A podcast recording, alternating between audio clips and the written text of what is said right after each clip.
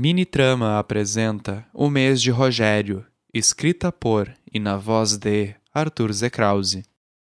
8 de outubro. O dia em si transcorreu sem grandes surpresas, exceto por uma.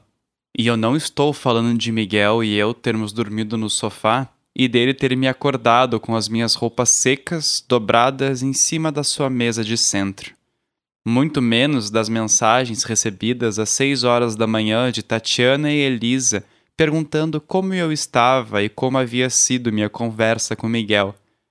Não. A surpresa de meu dia aconteceu depois das onze horas, depois de meu café da manhã, depois de eu ter arrumado a bagunça que nós fizemos ao jogar videogame até tarde e enchermos a barriga de pipoca e porcarias. Eu já estava na rua quando senti meu relógio vibrar e anunciar a ligação de Mateus Starta, um dos lacaios de meu pai, que agora morava com Lucas Tesas, viúvo de Daliel, sobrinho de meu pai. Eu pensei duas vezes antes de atender, antes de voltar para esse mundo. Era meu pai que mandara ele me ligar? Não podia ser. Mateus estava morando com Lucas no interior Será que ele estava voltando para a cidade? Eu atendi.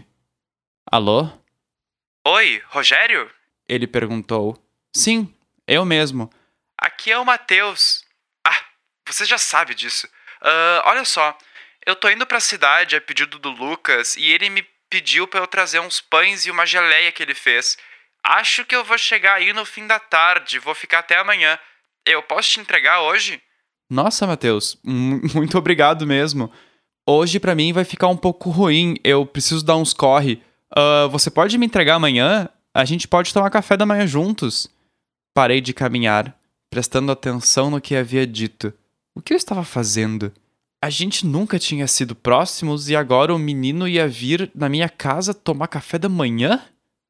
Eu sei que Elisa disse para eu abraçar a mudança e ponderar sobre as regras, eu preciso entender o que está acontecendo ao invés de me excluir e sofrer em silêncio? Sim, claro. Eu vou, eu vou adorar. Não precisa comprar nada. Pode deixar que eu compre um suco ainda hoje. Mas eu preciso ir que o pai do Lucas está me chamando. Ele precisa de ajuda para empurrar uma vaca. Uh, fica bem. Beijos. Ah, Lucas te mandou um beijo também. Quando ele desligou o telefone, eu voltei a caminhar, mas dessa vez sorrindo de cabeça erguida.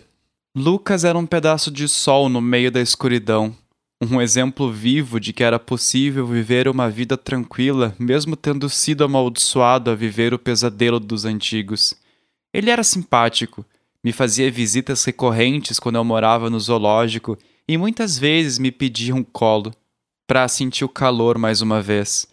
Depois que o Daliel morreu, um acidente horrível, diga-se de passagem, que até eu senti a dor de meu pai, ele foi adotado por nossa família, abraçado e condenado a viver como eu, longe do zoológico, longe de quem ele mais amava, simplesmente por não ter restado mais ninguém.